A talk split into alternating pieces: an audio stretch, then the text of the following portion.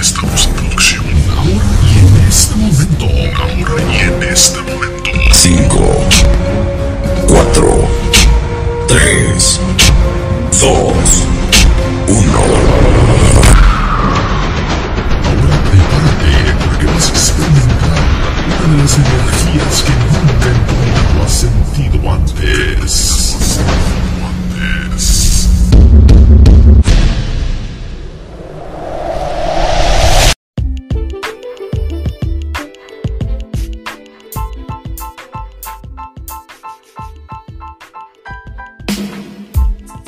La radio Aritstef te da la bienvenida y te dice en esa tarde Dios te bendiga con todas las clases de bendiciones.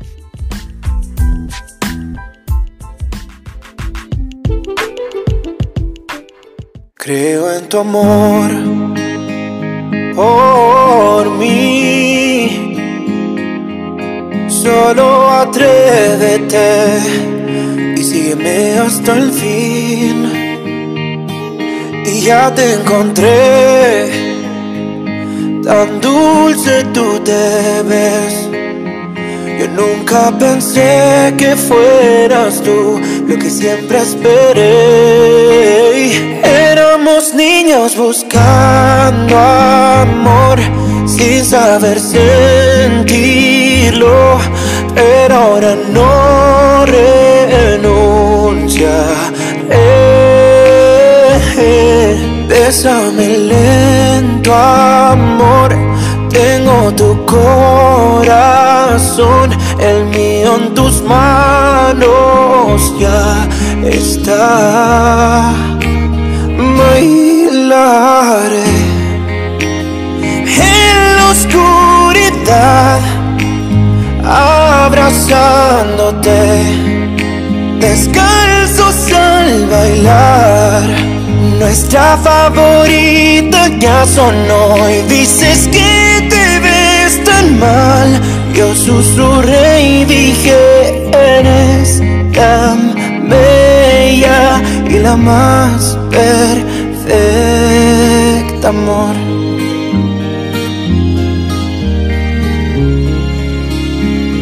Encontré una persona más fuerte de lo que pensé. Mis sueños compartes, pero que nuestras vidas también. Encontré el amor, Mm, no solo para guardar secretos, para soñar por nuestros hijos que vendrán tan jóvenes, pero luchando contra el dolor, todo estará muy bien, lo sé. Tu mano pediré, soy tu hombre, tú mi mujer. El futuro en tus ojos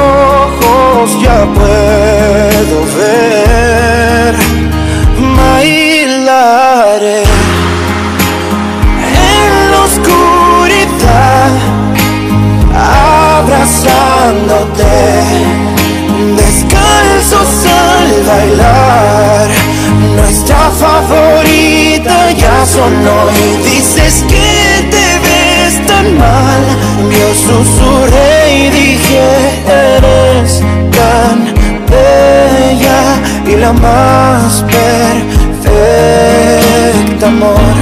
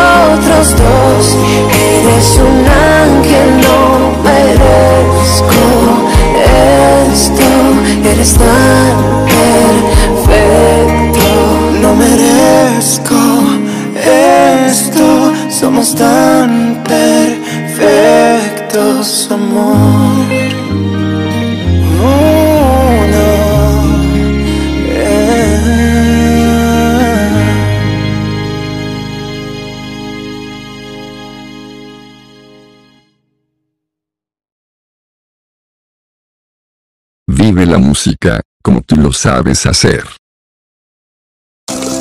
El agua es nuestra fuente de vida. Está con nosotros en todo momento. Nos ayuda a crecer y nos da la fuerza para seguir adelante. Un regalo de la naturaleza que nace en nuestras áreas protegidas. Más de un tercio del agua que consumimos proviene de ellas. Trabajando por un nuevo modelo de desarrollo en armonía con la Madre Tierra. Ministerio de Medio Ambiente y Agua.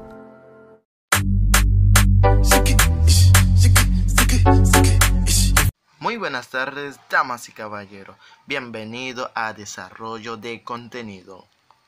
En el día de hoy estaremos hablando acerca de la psicomotricidad en el nivel inicial. El pilar fundamental para la formación de los docentes es conocer la característica del niño, sus posibilidades y limitaciones en esta etapa de la escolarización. Muchos preguntarán, ¿qué es la psicomotricidad? La psicomotricidad es la ciencia de la educación que integra el movimiento de la inteligencia y la afectividad. Para entender la palabra psicomotricidad, primero tenemos la palabra psico. Hace referencia a procesos mentales y en particular a la inteligencia. Y la segunda palabra es motricidad, que se refiere a las propiedades de las células nerviosas que determinan la contracción muscular y por ende el movimiento. Principios, fundamentos y metas de la psicomotricidad. El objetivo de la psicomotricidad es el desarrollo de las posibilidades motrices, expresivas y creativas a partir del cuerpo. Los siguientes principios son motivar la capacidad sensativa a través de las sensaciones y relaciones entre el cuerpo y el exterior. El segundo es cultivar la capacidad perspectiva a través del conocimiento de los movimientos y de respuesta corporal. Crear conciencia y un respeto a la presencia y al espacio de los demás. Esto fue desarrollo de contenido. Nos vemos para la próxima.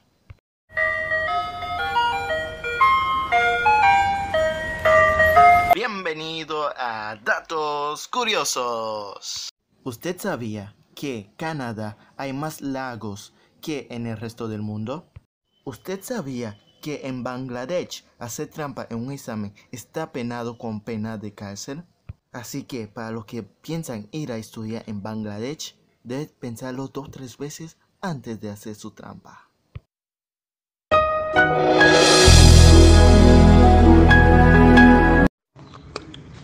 Hola a todos, les saluda su hermana en Cristo, Catherine Vargas del Rosario.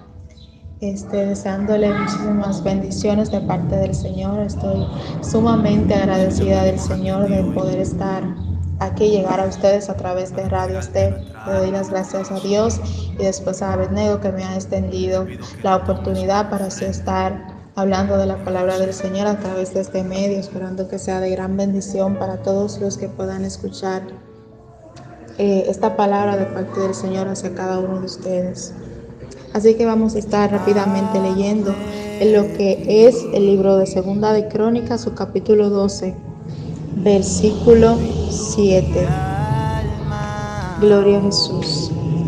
El Señor es bueno y su misericordia es grande. Amén. Vamos a estar leyendo en el nombre del Padre, del Hijo y del Espíritu Santo. Amén.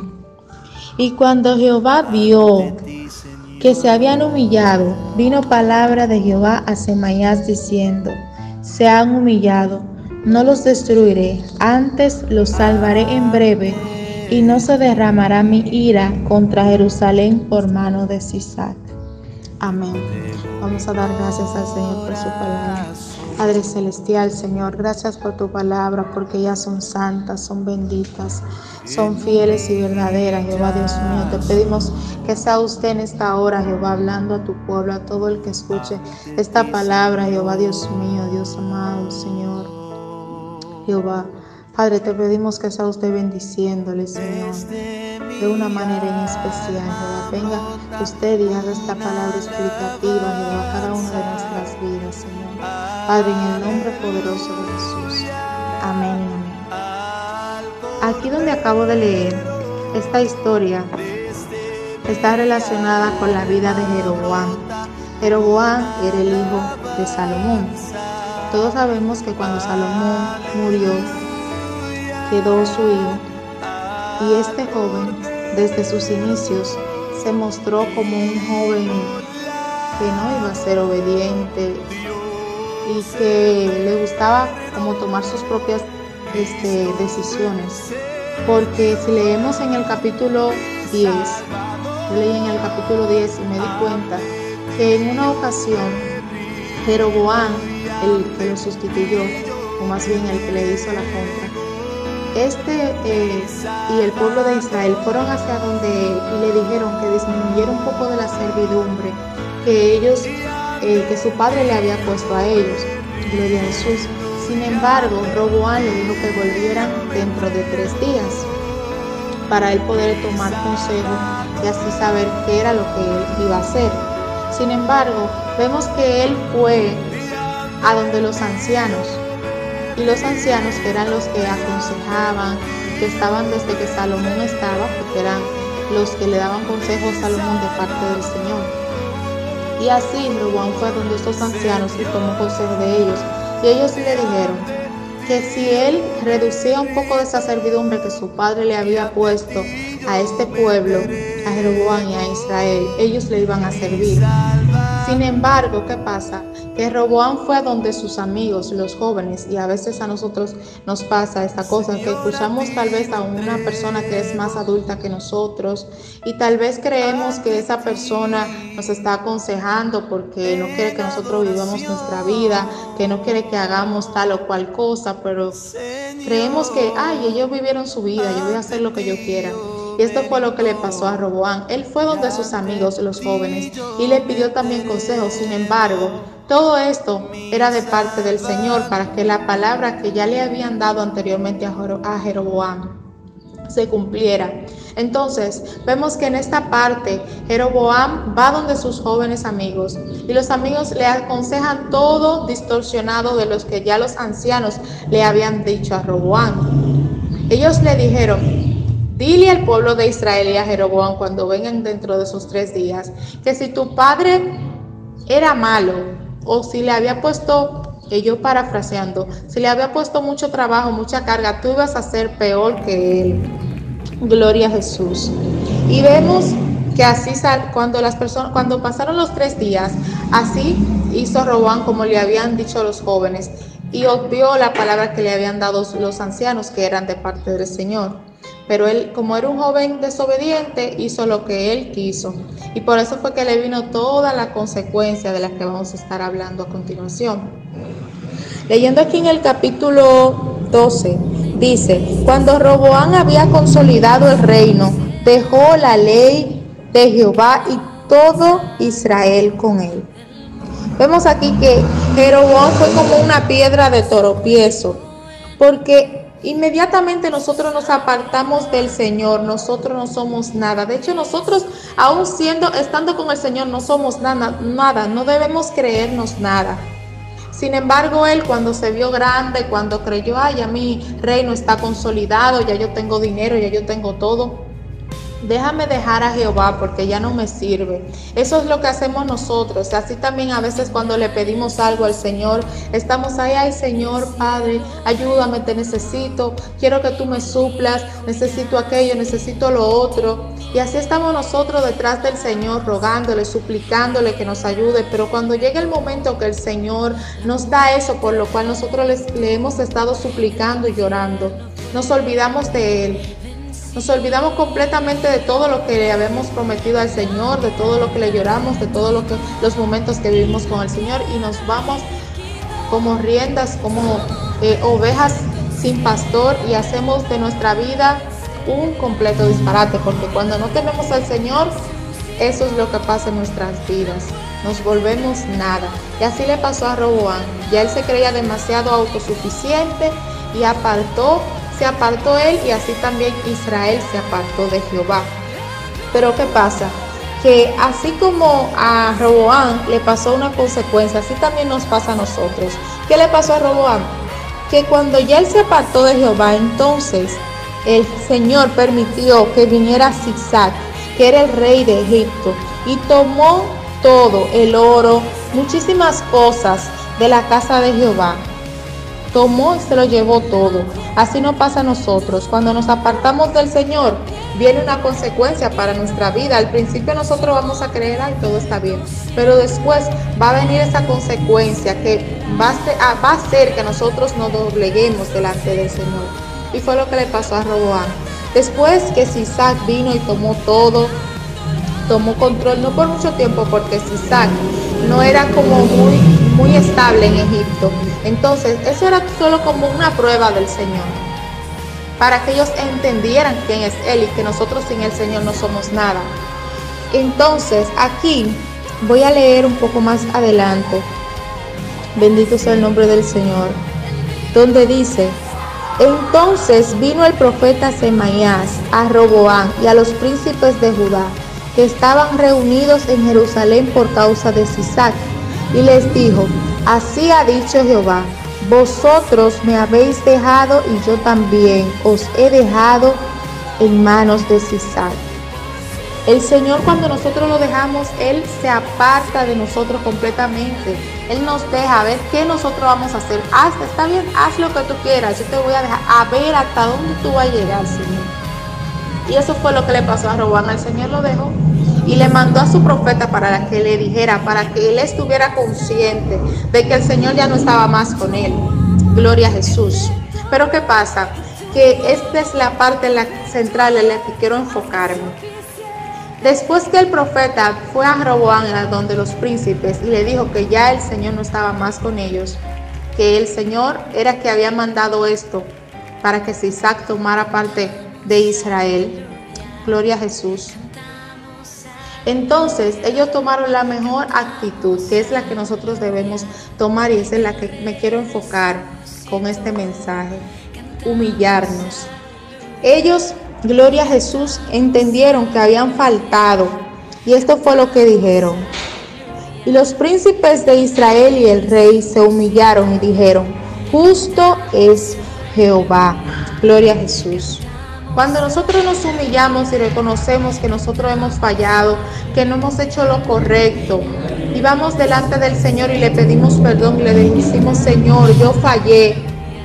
Gloria a Jesús pero estoy aquí de nuevo. El Señor nos perdona porque el Señor es misericordioso. Y esto fue lo que pasó con Roboán y con los príncipes. Gloria a Jesús. Desde inmediatamente ellos, ellos se humillaron. El Señor de una vez trató de nuevo con el profeta Semaías y este profeta se devolvió. Gloria a Jesús. Y le habló palabra de Jehová a ellos y les dijo, que como se habían humillado, ya Él los había perdonado. Sin embargo, una, cuando nosotros tomamos una decisión en nuestra vida que no es de parte del Señor, por nosotros, por nosotros estar de desobedientes, tenemos que acatar lo que va a suceder. Y el Señor le dijo, está bien, ustedes se han humillado, yo los perdono. Sin embargo, ustedes van a tener que servir a este pueblo por un tiempo para que ustedes entiendan lo que es servirme a mí y servir al reino de las naciones. Y esto es lo que nos pasa a nosotros cuando decidimos faltarle al Señor, cuando decidimos alejarnos del Señor. Gloria a Jesús, el Señor nos deja, nos deja que nosotros hagamos lo que queramos. Sin embargo, debemos tener pendiente que nunca debemos olvidarnos de humillarnos, de reconocer delante del Señor cuando fallamos, ir delante de su presencia y decirle, Señor, perdóname, hice tal o cual cosa, yo sé que estuvo mal, Padre, perdóname, Señor, ya no quiero volver a hacerlo más. Y el Señor, mire, inmediatamente lo va a perdonar, como hizo en esta ocasión con Roboán y los príncipes. No fue que mañana, no fue que pasado, fue inmediatamente que el Señor habló palabra al profeta y se devolvió y le dijo que lo había perdonado porque ellos se habían humillado. Entonces así está el Señor con nosotros. Eh, anteriormente, les quiero compartir esto. Yo, cuando hacía algo mal delante del Señor, decía alguna mentira o algo así, yo a veces eh, no quería orar porque yo decía, el Señor no me va a perdonar porque yo acabé de hacer eso ahora mismo. Yo voy a ir con mi carita limpia de que a pedirle, ay, perdóname. Y después cuando viene a ver, lo vuelvo y lo hago. Pero cuando nosotros vamos con un corazón verdaderamente humillado, que verdaderamente eh, se siente arrepentido de lo que hizo, el Señor nos perdona. Y eso es lo que yo quiero que ustedes entiendan en este día. Que nos humillemos delante del Señor si le hemos fallado, si, le hemos, si hemos hecho algo que no haya sido de su agrado, que vayamos delante de su presencia y nos humillemos y le pidamos perdón con un corazón contristo y humillado. Porque el Señor dice en la palabra que el Señor no desprecia un corazón contristo y humillado, decía David en los Salmos. Entonces, eso es lo que yo quiero compartir con ustedes en este día. Vamos a humillarnos, vamos a rendirnos ante los pies del Señor y a decirle a Él, Señor, te necesito a ti. No puedo vivir sin ti, Señor, te fallé, pero aquí estoy de nuevo. Haz de mí como tú quieras, Señor. Cree en mí un corazón humilde, un corazón que sepa humillarse, que sepa reconocer en los momentos difíciles cuando falló y sepa estar siempre firme no solamente tomar los buenos beneficios y irme, sino que permanecer fiel, Jehová Dios mío. Eso es lo que debemos hacer. Y eso es lo que quiero que ustedes se lleven para sus casas, en sus corazones, que lo guarden ahí, que lo tengan reservado siempre. Humillación, humillación. El Señor nunca va a despreciar un corazón humillado. Así que que el Señor les bendiga, que el Señor los guarde, y que a donde quiera que ustedes vayan, el Señor vaya con ustedes y que si fallan puedan humillarse y reconocer que hicieron mal para que el Señor los perdone y puedan tener una hermosa relación con el Señor. Agradezco una vez más a Abednego y a Radio eh, Estef, a por haberme invitado. Y nada, que el Señor les bendiga y espero que esta palabra haya sido de mucha bendición para cada uno de ustedes.